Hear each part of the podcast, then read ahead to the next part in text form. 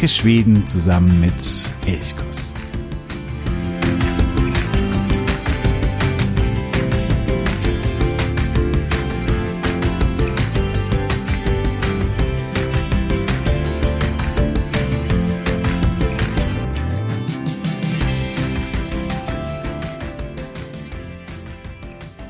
Heisan, Ostern steht schon wieder vor der Tür. Heute ist Palmsöndagen, Palmsonntag und es beginnt die Karwoche. Ostern ist, wie so viele andere Feste auch, eine Zeit der Traditionen. Das ist in Schweden nicht anders als im Rest der Welt. Aber was sind die typischen Ostertraditionen in Schweden? Gibt es überhaupt typische Ostertraditionen? Wird dort Ostern anders gefeiert als in Deutschland oder ganz ähnlich? Und welche Wörter sind auch rund um Ostern wichtig. Darüber will ich mich heute mit Heike unterhalten und ich freue mich sehr, dass du heute, Heike, wieder hier im Studio bist. Hey Heike. Hey, hey. Ich glaube, die meisten kennen Heike mittlerweile. Heike ist Schwedischlehrerin bei OBS, dem Sprachinstitut für die skandinavischen Sprachen. Und ja, wir haben ja schon öfter über verschiedenste Dinge, sprachliche Dinge, kulturelle Dinge, die mit Schweden zu tun haben, gesprochen. Bevor wir nun aber mit Ostern anfangen, Heike, haben wir noch eine Hörerzuschrift oder eine Hörerin-Zuschrift bekommen zu unserer Sendung, wo es um Schimpfwörter ging. Wir haben uns da auch über das Wort Huit unterhalten, also Scheiße. Und eine Hörerin schrieb zu Recht, da sind wir gar nicht so richtig drauf eingegangen, dass dieses Wort Huit im Schwedischen auch mittlerweile als Verstärkung fungieren kann. Kannst du da noch was dazu sagen? Ja, auf jeden Fall. Also dieses Huit ist genauso eine Verstärkung wie das Jette oder ähm, andere Arten von Verstärkungen, die man einfach benutzt in der verschiedensten Form, und zwar sowohl im positiven als auch im negativen. Also man kann zum Beispiel sagen, skit dolig, dann ist wirklich was richtig schlecht. Man kann aber auch sagen, skit bra, dann ist was ganz besonders gut. Also da gibt es überhaupt keine Unterschiede und man kann Huit auch durch Jette übersetzen. Jette kennen wahrscheinlich die meisten von euch auch ganz gut, ist auch eine Verstärkung und das funktioniert auch immer in beiden Richtungen. Das ist natürlich was Umgangssprachliches, das ist ganz klar. Ich habe aber nicht den Eindruck, dass es nur eine, eine jugendsprachlichen Ausdruck irgendwie ist, sondern das sagen auch durchaus Erwachsene in alltäglichen Gesprächen auch, oder? Ja, ja, ja, das tun sie. Also das ist jetzt schon lange aus der reinen Jugendsprache in die normale Alltagssprache übergegangen. Da sind die Schweden ja auch ähm, der Beziehung auch relativ unerschrocken. Also wenn ein Begriff äh, bei Jugendlichen immer wieder fällt, und das geht natürlich dann auch über die Eltern, das geht natürlich auch über die Medien. Inzwischen passiert das alles noch viel schneller dank der sozialen Medien. Da wandern diese Sachen dann relativ schnell auch in die normale Alltagsumgangssprache ein. Also es ist wirklich mit der Betonung auf Umgangssprache. Okay, gut, wunderbar. Dann haben wir das noch ähm, auch noch hinzugefügt. Damit kommen wir zu Ostern und ich freue mich da sehr auf diese Sendung und dass wir uns über Ostern und über die Brauchtümer, Tradition an Ostern unterhalten. Ich glaube, das wird Huit Rolit, um nochmal quasi das Wort einzubauen. Heike, wie feierst du denn eigentlich Ostern? Ja, ich feiere Ostern sehr deutsch. Also das heißt, ähm, wir schmücken am Ostersamstag erst. Also die Karwoche halten wir die Füße noch sehr still und wir schmücken dann das Haus und den Garten ein bisschen an Ostersamstag. Und äh, Ostersonntag beginnen wir meistens damit, dass wir in den Frühgottesdienst in die Kirche gehen, was immer sehr, sehr schön, sehr stimmungsvoll ist, wenn man morgens in die dunkle Kirche reingeht. Jeder hat nur eine Kerze in der Hand und ähm, dann kommt erst der erste Teil der Ostermesse, das heißt also das Alte Testament ohne Musik, es ist dunkel in der Kirche und dann geht die Sonne auf und dann erklingt die Orgel und es ist ein wunderbarer Beginn für den Ostersonntag. Es ist sehr früh, das gebe ich zu, also um fünf Uhr am Sonntag aufstehen ist nicht lustig, aber das macht nachher das Erlebnis umso mehr weg und außerdem, man kann sich ja auch im Laufe des Tages noch mal ein bisschen ausruhen. Da kommen wir dann auch gleich dazu, wie die Osternacht, Ostersamstag, Ostersonntag, wie das in Schweden gefeiert wird. Prinzipiell kann man sagen, sind die Traditionen relativ ähnlich oder vergleichbar. Es gibt schon so ein paar sehr typische für Schweden, aber vieles ist vergleichbar. Hm, beginnen wir aber erstmal zu Beginn der Karwoche. Wir haben heute Palmsonntag, das äh, heißt auch im Schwedischen Palmsöndagen, also es ist wirklich eine 1 zu 1 Übersetzung. Wenn wir dann aber die Karwoche mal so entlang gehen, dann stoßen wir da im Schwedischen auf manche Tage, die man äh, im äh, Deutschen so nicht hat oder die im Deutschen ganz anders heißen. Wir gehen sie vielleicht mal gemeinsam durch diese Tage. Da kann man auch einiges an Wortschatz lernen. Es geht mit dem Montag weiter, der sogenannte blaue Montag, Blue Mondagen. Was hat's denn mit diesem Tag auf sich? Also der Blue Montag, das kommt tatsächlich aus einer Tradition der Handwerker, die an diesem Tag ursprünglich mal alle frei hatten und das hat sich dann übertragen auf den Tag dann in dieser K-Woche. Übrigens, die K-Woche heißt in Schwedisch Stilla veckan. Mhm. Das ist die stille Woche, in der also keine großartigen Veranstaltungen stattfinden, sondern bereitet sich, so war es ursprüngliche Tradition, auf das Osterfest vor.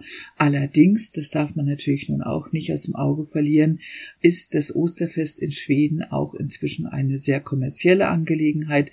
Die Verknüpfung mit dem christlichen Glauben hat sich doch sehr, sehr ausgedünnt. Ähm, und es gibt dann eigentlich auch nur noch wenige, die tatsächlich diese eigentlichen Traditionen so begehen, wie sie schon seit sehr, sehr langer Zeit in Schweden gefeiert werden. Und man darf natürlich auch nicht vergessen den Einfluss der Traditionen aus Deutschland, die in Schweden inzwischen sehr, sehr stark sind. Da kommen wir aber später nochmal dazu. Hm ist in Deutschland auch sehr ähnlich, dass man sagt, okay, ab Karfreitag, da verändert sich dann tatsächlich was im Alltag vielleicht, aber Montag bis Donnerstag in der Karwoche, das sind ja eigentlich für die meisten ganz normale Tage, oft auch ganz normale Werktage, wo normal gearbeitet wird. Das ist in Schweden auch nicht, nicht anders, genau. Ja, allerdings ist es dann so, dass in Schweden, also ab Gründonnerstag, also Huertustorgen, dass da die meisten ab Mittag frei haben mhm. und dann fängt das lange Osterwochenende an. Mhm. Bevor wir zum Donnerstag kommen, bleiben wir noch beim Dienstag. Das ist der weiße Dienstag. Da weiß ich überhaupt nichts drüber. Das ging mir genauso. Der weiße Dienstag, ähm, Vita Tisdag, habe auch nur diese Tagesbezeichnung gefunden. Ich habe aber auch keine Erklärung ähm, gefunden, warum er der weiße Dienstag ist. Also wenn du da draußen sitzt und sagst, jawohl, ich weiß das, äh, warum das der weiße Dienstag ist, dann äh, schreib gerne an elchkus.elchkus.de.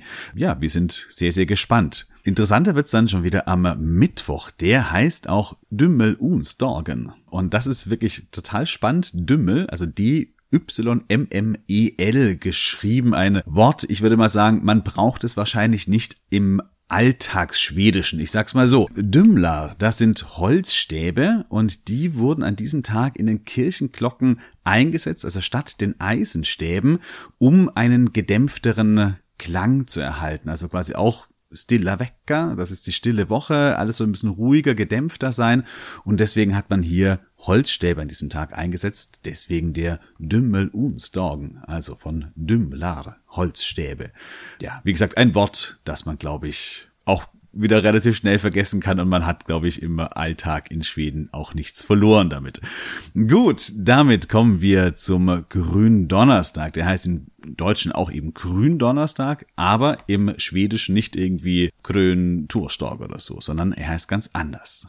Genau, der Gründonnerstag im Schwedischen ist der Skärtorsdagen und das Wort Skär ähm, das hat nichts mit irgendwelchem Schneiden oder sonst irgendwas zu tun, sondern das ist ein ganz altschwedisches Wort und das bedeutet eigentlich rein und sauber. Und das bezieht sich auf die Tradition, dass eben an dem Gründonnerstag in der Kirche die Füße gewaschen werden. Also diese Tradition aus der Bibel, dass in der Kirche dann auch Füße gewaschen werden, die dann damit natürlich auch sauber sind. Also so eine Art Tag der Reinigung, ja. bevor dann eben der Karfreitag dann auch kommt.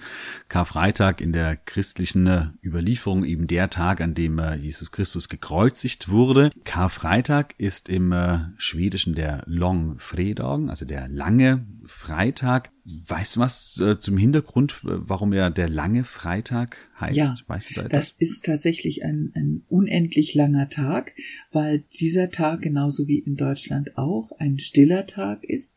Das heißt also, es war sogar früher, ich rechne es von der Zeit von noch bis vor 50 Jahren ungefähr, war das ein Tag, wo man wirklich Einkehr, innere Einkehr gehalten hat. Das heißt, es ist genauso wie hier. Cafés, Restaurants, Diskotheken waren natürlich geschlossen. Es wurden keine Feste gefeiert. Man besuchte sich an dem Tag auch nicht gegenseitig, sondern man blieb einfach zu Hause und hielt, wie gesagt, inne und damit wird dieser Tag dann doch sehr lang. Man hat auch äh, gesagt, der Long Fredagen, der årets längsta Dag, also der längste Tag des Jahres, weil er sich eben durch diese andauernde Stille so ganz stark von allen anderen geschäftigen Tagen unterscheidet und damit unendlich lang erscheint. Okay. Ähm, wie ist es heute? Ähm, haben da Kneipen, Diskotheken auch geschlossen und müssen sie schließen? Ähm, wie ist es in Schweden? Unterschiedlich. Das ist unterschiedlich. Also ich kann es jetzt nicht genau beschwören, dass alle Kneipen, Restaurants und äh, geschlossen sind. Bei Diskotheken, also bei Clubs, wie man ja inzwischen sagt, ist das allerdings der Fall. Also die Clubs haben zu am Freitag. Ja, dann äh, sind wir schon beim äh, Osterwochenende, Påskafton, der Ostersamstag. Und du hast es vorhin gesagt, ähm, du gehst selber am frühen Morgen in der Nacht von Samstag auf Sonntag, dann am frühen Morgen am Ostersonntag in den Gottesdienst. Manchmal oder in manchen Regionen ist auch am äh, Ostersamstagabend, spät abends dieser Gottesdienst. Da sind wir vielleicht auch bei der Frage nach dem Gottesdienst. Ähm, du hast es vorhin schon gesagt, die Schweden werden schon auch immer weltlicher. Die Kirche spielt schon noch eine gewisse Rolle, aber natürlich eine lang nicht mehr so eine große Rolle wie noch vor einigen Jahrzehnten. Hm, wie schätzt du das heute ein? Gehen da noch viele irgendwo in dieser Osternacht äh, in, in den Gottesdienst oder wird das eigentlich gar nicht mehr wahrgenommen? Doch, es wird schon noch wahrgenommen, aber das ist genau wie hier auch. Es ist halt auch nicht mehr die Mehrheit der Bevölkerung. Es gibt natürlich ähm, aktive Gemeindemitglieder in jeder Gemeinde und es wird auch gefeiert, aber es ist jetzt kein Hochfest in dem Sinne wie zum Beispiel Weihnachten, dass man dann eben äh, Weihnachten mit den Kindern in die Kirche geht. Ähm, der Ostergottesdienst, also die Ostergottesdienste spielen im normalen schwedischen Leben nicht mehr so die große Rolle. Dieses lange Osterwochenende wird von vielen benutzt, entweder um einen Kurzurlaub zu machen, um vielleicht nochmal Ski zu fahren oder aber auch, äh, das kommt ja immer aufs Wetter an, äh, dient es dazu, so eine Art Frühlingsputz in der Sommerstuga zu machen oder das Boot auf Vordermann zu bringen, also sich auf den Sommer vorzubereiten. Und jetzt zwar nicht im eigenen Haus, in der eigenen Wohnung, sondern dann, sofern man sie hat, dann eben in der Sommerstuga. Ja, dann äh, sind wir auch schon beim Ostersonntag. Wenn man dann vielleicht nicht gerade beim Großputz ist, ähm, dann ist man beim Påskdagen, ähm, wie er auch heißt, der Ostersonntag, eben beim äh, ja, Osterfest feiern, auch ein Familienfest äh, häufig, habe ich so den Eindruck, das wird viel in der Familie gefeiert. Und dann sind wir auch bei Traditionen. Ähm, hier in Deutschland oder im deutschsprachigen Raum sind ja Ostereier natürlich die ganz große Tradition der Osterhase. Das sind so die, glaube ich, die entscheidenden Dinge. Sind das auch Dinge, die in Schweden Bedeutung haben oder sieht es da ganz anders aus? Das ist ganz lustig. Das hat sich in den letzten Jahren ganz stark verändert. Also der Einfluss der deutschen Traditionen in die schwedischen Traditionen ist da sehr stark. Also inzwischen ist der Osterhase auch sehr präsent. Und äh, Ostereier verstecken ist auch inzwischen in Schweden präsent, wobei das auch etwas Neues ist. Also bevor diese Tradition, äh, dieser Brauch nach Schweden kam, war es so, dass die Ostereier auch nicht in einem Nest liegen oder versteckt werden, sondern äh, das ist in Schweden auch heute immer noch so, wenn man in die Geschäfte geht. Man findet große Eier aus Pappe, also hohle Eier aus Pappe oder aus Plastik, die dann mit Süßigkeiten gefüllt werden und die werden eigentlich traditionell überreicht, und zwar am Ostersamstag.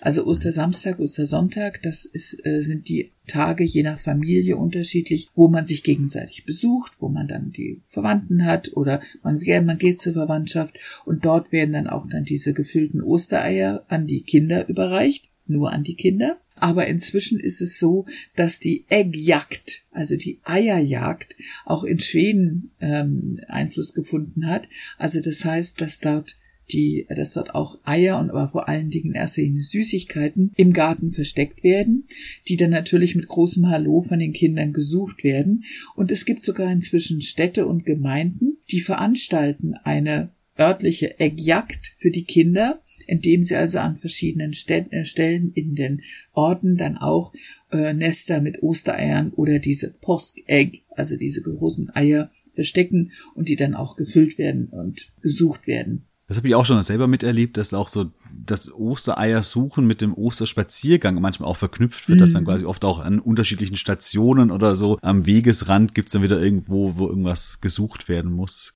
Genau, das ist dann so für die Eltern oft so, die, äh, die müssen sich dann sehr beeilen. Ne? Einer geht dann immer vor und versteckt dann irgendwas und die, das andere Elternteil unterhält die Kinder und wenn man dann hinkommt, dann so, jetzt muss gesucht werden und da ist was versteckt worden. Also das ist natürlich ein Riesengaudi für die Kinder. Ist auch ganz spannend, weil ich würde mal sagen, vor 20 Jahren habe ich keinen, oder zumindest nicht bewusst einen Osterhasen in Schweden wahrgenommen. Aber das kommt auch so nach und nach, kann das sein? Ja. ja. Oder das ist immer mehr überschwappt, quasi ja, diese Tradition. Ja. Genau, das schwappt tatsächlich über. Das ist halt einfach lustig. Wenn man sich in Schweden allerdings mal so die Osterpostkarten, also Glückwunschkarten und so anschaut, dann ist da so gut wie nie ein Hase drauf. Was man aber immer sieht, sind Küken und Hennen und ein Hahn. Und das hat einfach damit zu tun, dass bevor der ähm, Hase aus Deutschland nach Schweden importiert wurde, in Schweden der Osterhahn, also Posktuppen, die Eier brachte. Das hat auch natürlich einen Hintergrund. Und zwar steht dieser Posktupp für den Hahn, der in der Bibel eben auch erwähnt wird, wenn der Hahn dreimal kräht, ne, das ist also dieses berühmte Bibelzitat, und der hat dann in die schwedische Tradition auch Einzug gefunden und der brachte dann die Ostereier, aber eben nicht indem er sie dann versteckte, so wie der Osterhase, sondern der Posttup, der war dann etwas rationeller, der brachte halt diese großen Eier und gut war's. Gut, ähm, dann haben wir jetzt schon mal die Eier, also Posk-Egg, ähm, wir haben den Hasen, wir haben den Hahn aus der Hahn, sagst du, ist was typisch Schwedisches oder typisch Nordisches, ähm, die Eier und der Hase eher etwas, ähm, sagen wir mal, kontinentaleuropäisches, was dann rübergeschwappt ist, was aber wirklich traditionell schwedisch ist und wo man auch ganz viele Häuser oder Gärten so geschmückt sieht. Und das ist der, dieser traditionelle Osterschmuck der Påskris. Ähm, ja. Was hat es damit auf sich? Also der Påskris das sind traditionell Birkenzweige. Birken gibt es ja sehr viele in Schweden. Und diese Birkenzweige, die haben tatsächlich auch eine ganz lange Tradition. Also zum einen sieht es natürlich sehr schön aus, wenn diese bunten Federn an den noch kahlen Zweigen hängen. Man muss sich ja immer vorstellen, oben in Skandinavien dauert es noch ein bisschen länger, bis der Frühling kommt. Das heißt, es kann sehr gut sein, je weiter man oben nach Norden fährt, dass dann immer noch Schnee liegt. Und wenn dann natürlich diese kahlen Büsche mit oder äh, auch Birkenzweige, die einfach als Strauß in, die, in den Boden gesteckt werden, wenn die dann mit Federn geschmückt werden, sieht das einfach sehr schön aus. Hat einen Hintergrund. Die Birkenzweige, die sind ja sehr lang und sehr dünn und beweglich und die wurden in, ähm, ja, in etwas älterer Zeit, also ich sage jetzt mal so vor 50, 60 Jahren noch, also ist jetzt natürlich schon länger her, wurden die tatsächlich dazu benutzt zum Auspeitschen. Und zwar zieht man, bezieht man sich da auch auf die alten christlichen Traditionen. Es war auf den Bauernhöfen auch lange Sitte, dass der Bauer, also der Vater, mit diesen Postgrisa, äh, die sowohl die Kinder als auch äh, die Knechte und die Mägde ausgepeitscht hat, aber jetzt nicht so lange, bis das Blut floss, sondern das war mehr symbolisch gedacht, um sie einfach auch durch dieses Peitschen zu reinigen, also es erinnert an die Qualen Jesus Christus natürlich auf dem Weg äh, zur Kreuzigung. Und dort soll dann mit diesem Postgrisa, also mit diesem symbolischen Auspeitschen eben daran gedacht werden. Und man soll sozusagen dann auch seiner Sünden bewusst werden und die dann durch dieses Peitschen dann damit aufgelöst werden. Aber diese Postgrisa, die haben jetzt inzwischen ihren Schrecken verloren also inzwischen äh, schmückt man sie mit bunten Federn. Ähm, die Federn kommen Normalerweise sind das gefärbte Hühnerfeder, aber ich habe jetzt auch gerade erst vor kurzem gelesen, dass diese Federn, äh, da gab es einen regelrechten Skandal, dass die von Truthähnen stammen aus den USA und dass man dann eben im Zuge der Nachhaltigkeit festgestellt hat, das geht gar nicht und dass man inzwischen auch Kunst, also künstlich hergestellte Federn einfach dazu benutzt. Und deswegen auch immer wieder auch bemalte Eier, auch an diesen Poskrisa ähm, sieht man auch öfter mal. Da haben wir wieder die Eier, auch ein Symbol der Fruchtbarkeit ja auch. Das ist ja auch etwas, glaube ich, ganz Entscheidendes. Das ist Osterfest in der ja, ursprüngliche Tradition der Frühlingsanfang war, wo etwas neu beginnt. Und das war natürlich auch für die Christen natürlich auch ganz gut, dass als die Regionen christianisiert worden sind, dass man hier das Osterfest oder das Auferstehungsfest quasi draufsetzen konnte, weil sich hier hm, bei der Auferstehungsfest beginnt etwas Neues und bei diesen traditionellen Frühlingsfesten begann eben auch etwas Neues. Und da merkt man auch, dass hier so der Tradition verschmelzen, äh, übernommen werden und ähm, heidnische Tradition, christliche Tradition. Ja, das hat man schon gemacht, wobei diese Ostereier, die bunt bemalten Ostereier an den Sträußen, die sind auch wieder aus Deutschland importiert worden. Mhm. Also ähm, vor ein paar Jahrzehnten hat man wirklich nur die Federn gesehen und jetzt kommen langsam immer mehr bunt bemalte Ostereier dazu was auch für Ostern wichtig ist, das sind die Süßigkeiten. Oder prinzipiell in Schweden sind Süßigkeiten eigentlich immer wichtig. Äh, Posk, Gutes. Ähm, du hast vorhin schon gesagt, Eier können nicht nur als tatsächliche Eier, sondern eben auch als Schokoladeneier beispielsweise ähm, verschenkt werden oder gegessen werden. Ich habe eine Statistik, die ist schon ein bisschen älter aus dem Jahr 2018, aber ich denke mal, da wird sich nicht so wahnsinnig viel geändert haben. Die Zeitung Metro hat hier diese Statistik veröffentlicht und zwar vertilgen die Schweden in den Tagen rund um Ostern Ostern 7000 Tonnen Süßigkeiten, was ich schon sehr beeindruckend fand, wenn man das so ungefähr rund, runterrechnet auf 10 Millionen Einwohner nimmt, sind ein paar mehr, aber ungefähr, dann sind es 700 Gramm Süßigkeiten pro Person. Nur in diesen Tagen, also da wird schon auch ordentlich etwas gefuttert. Beim Futtern, wenn wir da schon da sind, Schweden machen oft auch gerne ein Buffet. Auch das kann es an Ostern eben auch geben, ein Påskbuffet, ähm, Påskbrot. Was kommt da traditionell oder was wird da traditionell so gegessen an Ostern? Ja, das, was die Schweden immer essen, wenn sie irgendein Buffet machen. Also das sind äh, sehr viel Fisch, Hering in Hering, jeder Fasson, ja. ähm, Lachs natürlich, Schottbullar, Kartoffeln, aber eben auch Eier und die Eier werden dann auch ähm, nochmal verfeinert mit Kaviar, mit Mayonnaise, mit Garnelen. Also es ist relativ fischlastig, das Post, äh, der Postgebut, aber es kommen natürlich auch eben auch noch Knäckebrot kommt dazu, es kommen verschiedene Pasteten dazu.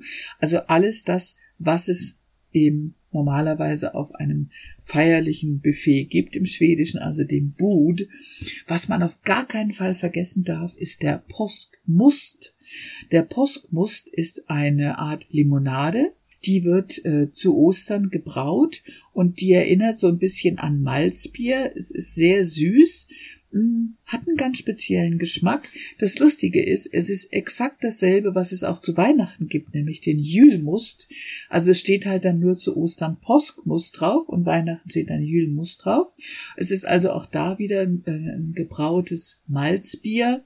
Das es allerdings auch äh, dank der, der doch sich umhergreifenden Gesundheitsfürsorge auch inzwischen zuckerfrei gibt.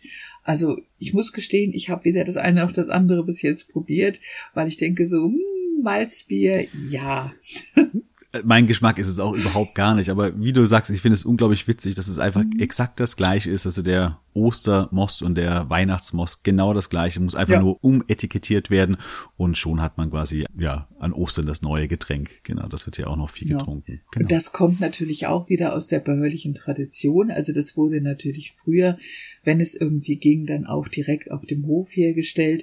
Es ist einfach auch eine Erinnerung an diese alten Traditionen und ähm, es findet reißenden Absatz in Schweden. Also Postmust, mhm. das muss einfach sein. Ich habe hier auch äh, Zahlen gefunden und zwar werden pro Jahr 12 Millionen Liter Postmust getrunken, also ungefähr ein Liter pro Person ähm, im Schnitt.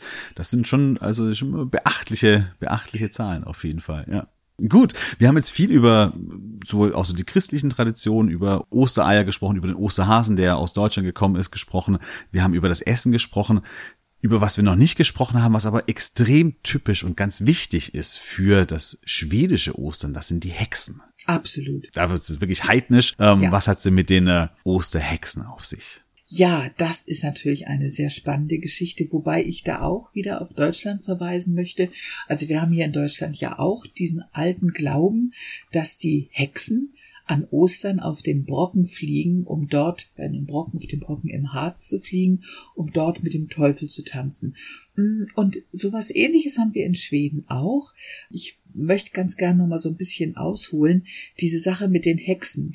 Das hat natürlich auch leider Gottes einen sehr tragischen und ähm, traurigen Hintergrund.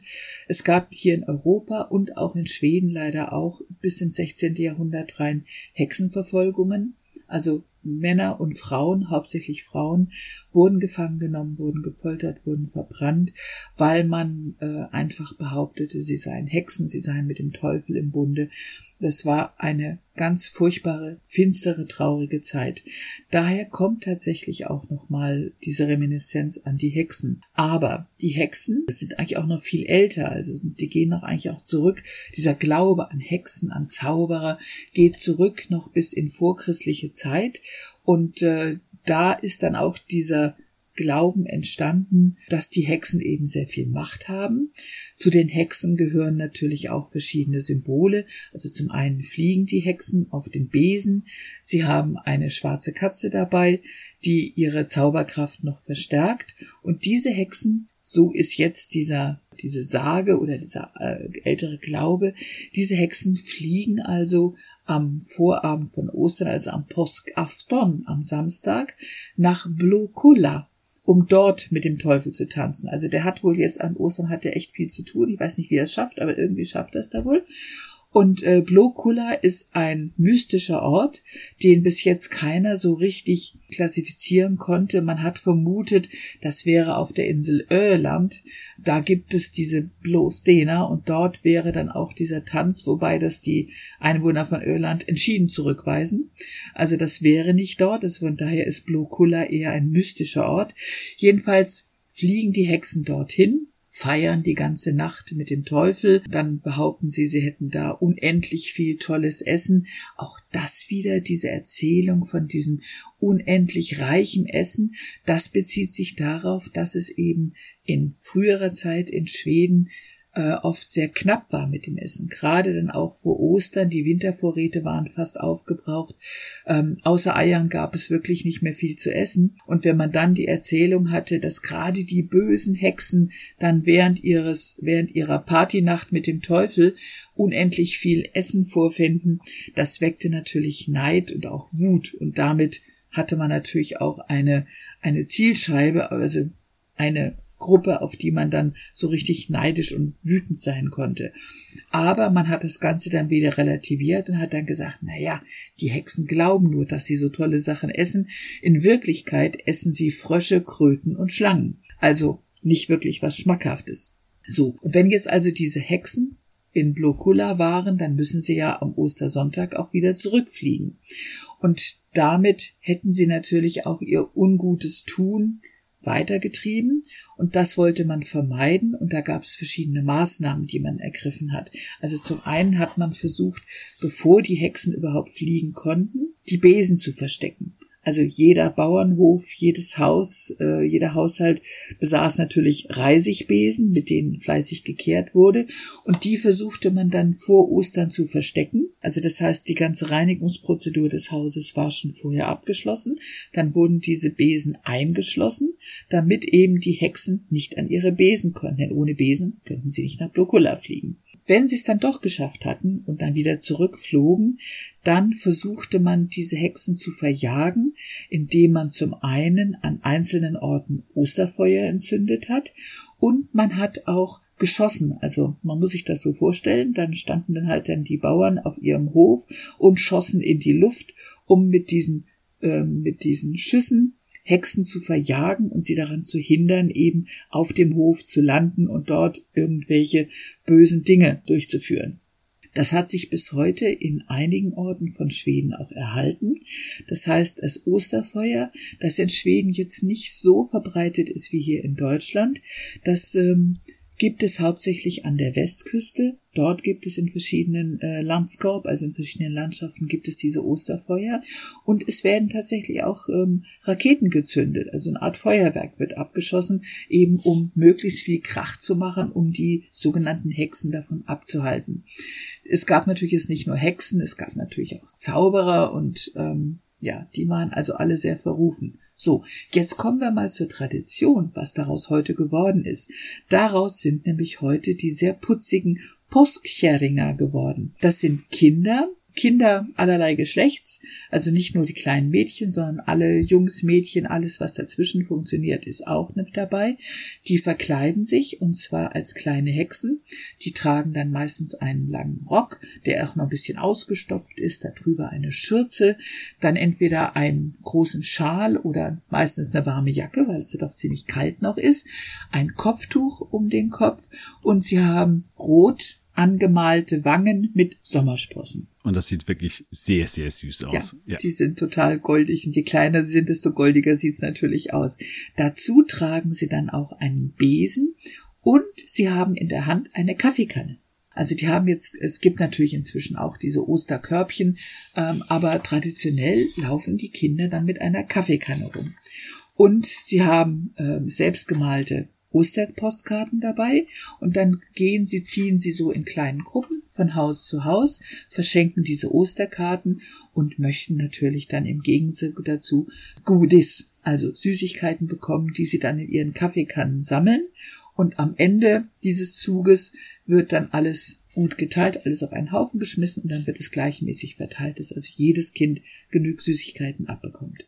Und das sind Postkärringer, aber es gibt inzwischen sogar die Post Global. Das sind dann auch, je nachdem wer es möchte, Jungs oder Mädchen, die verkleiden sich dann so als kleine alte Männer. Das heißt, die tragen dann meistens irgendwie ein altes Jackett vom Papa oder Onkel oder sonst von irgendjemanden, haben einen Hut auf dem Kopf, haben ein Schnurrbart angemalt und die laufen auch mit. Die tragen jetzt keine Kaffeekanne, aber die laufen auch mit. Das ist eigentlich von der von der Funktionsweise ein bisschen ähnlich wie bei Halloween, nur meiner Meinung nach viel, viel goldiger. Also ja. ich mag diese Tradition der Postscheringer unglaublich, weil es wirklich ja. sehr, sehr süß ist. Und wenn die vor der Türe stehen sollten, dann solltest du die Hexen auch nicht traditionell verjagen, sondern die sollte man wirklich mit ganz viel Liebe behandeln und denen ja. auf jeden Fall den Süßigkeitenkorb wirklich voll machen. Das ist ja, eine sehr, ja, ja. sehr schöne Tradition. Ja. ja. Vor allen Dingen, weil das ja auch äh, nicht diese Drohung ist, die bei Halloween dabei genau. ist, Süßes oder Saures, sondern die kleinen Hexen schenken ja selbstgemalte Ostergrußkarten und bekommen dafür dann eben ihre Goodies. Also das ist was unglaublich Positives. Genau. Du hast das äh, Osterfeuer schon erwähnt, Post Pranza.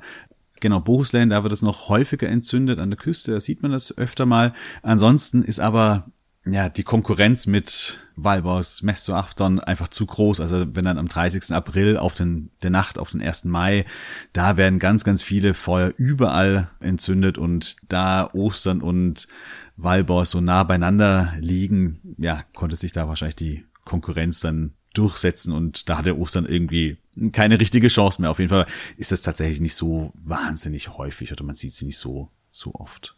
Nee, nee, wirklich nicht. Und es äh, traditionell bestehen ja diese Postbrossur Brossur auch aus eben abgeschnittenem Schnittgut aus den Gärten, ähm, aus dem Wald, wenn der Wald äh, ein bisschen gereinigt wurde. Das sind die Sachen, die dann verbrannt wurden. Und ähm, wenn man das alles an Ostern schon verbrennt, dann ist natürlich für Walboy nichts mehr übrig.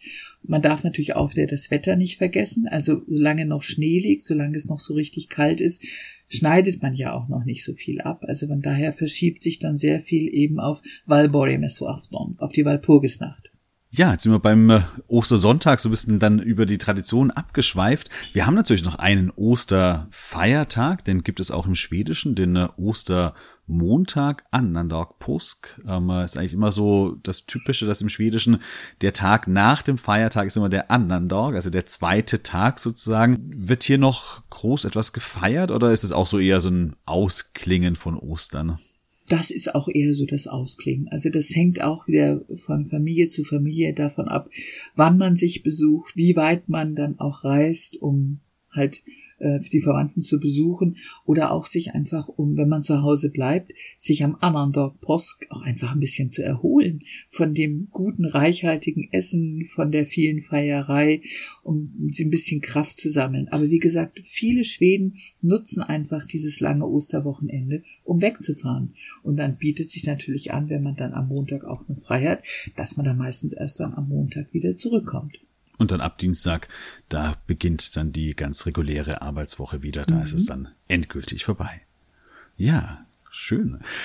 Würde mich jetzt auch sehr interessieren, ähm, wie feierst du Ostern? Hast du da so schwedische Traditionen vielleicht mit eingebaut? Ähm, kommt etwas typisch Schwedisches, Påskrisa zum Beispiel, kommen die bei dir vor? Schick gerne ein Bild oder schreib eine Mail an elchkus.elchkus.de. Würde mich sehr, sehr freuen, wenn du da so ein bisschen ja, mitteilst, wie du Ostern feierst. Ganz zum Schluss, Heike, bleibt uns natürlich noch eine ganz wichtige Sache, die braucht man, wenn man Schwedisch lernt und Schwedisch spricht. Gut Jül, frohe Weihnachten. Bei Ostern verwendet man nicht gut, also es ist nicht irgendwie gut Posk, sondern glatt Posk, frohe Ostern. Gibt es da irgendwie bestimmte Regeln, warum das mal gut, mal glatt oder sonst irgendwie heißt? Oder sind das einfach Dinge, die sich so eingeschliffen haben über im Laufe der Zeit?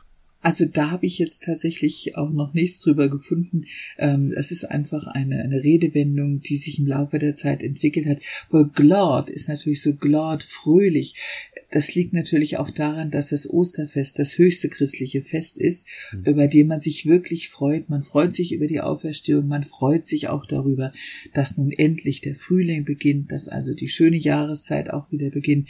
Deshalb ist glad natürlich noch etwas viel, viel fröhlicheres und freundlicheres als nur einfach Gu, wie bei Gujül. Das stimmt. Das stimmt. Ja, das wünsche ich dir dann auf jeden Fall glatt Post, Heike, und natürlich auch dir ähm, äh, da draußen an äh, den äh, Geräten. Habt schöne Ostern, feiert schön und dann, genau, freut euch auch auf die Zeit danach. Äh, ich hoffe dann der Frühling, dass er sich irgendwann mal richtig durchsetzt. Bisher war es ja noch ein bisschen, sagen wir mal, schwieriger, aber dass er dann nach Ostern wirklich endlich mal richtig kommt und sich richtig durchsetzt und die warmen Tage beginnen. Ja, vielen, vielen Dank, Heike, dass du heute wieder da warst und uns äh, über alle diese ganzen Traditionen äh, rund um Ostern äh, aufgeklärt hast. Vielen, vielen Dank dafür. Ja, tack så mycket och glad påsk till er alla. Ja, und äh, ich hoffe, dass wir uns nächste Woche wieder hören. Ich wünsche dir nun eine schöne Stilla Vecka, eine gute Karwoche und dann natürlich ein wunder, wunderschönes Osterfest. Also bra, wir hörs.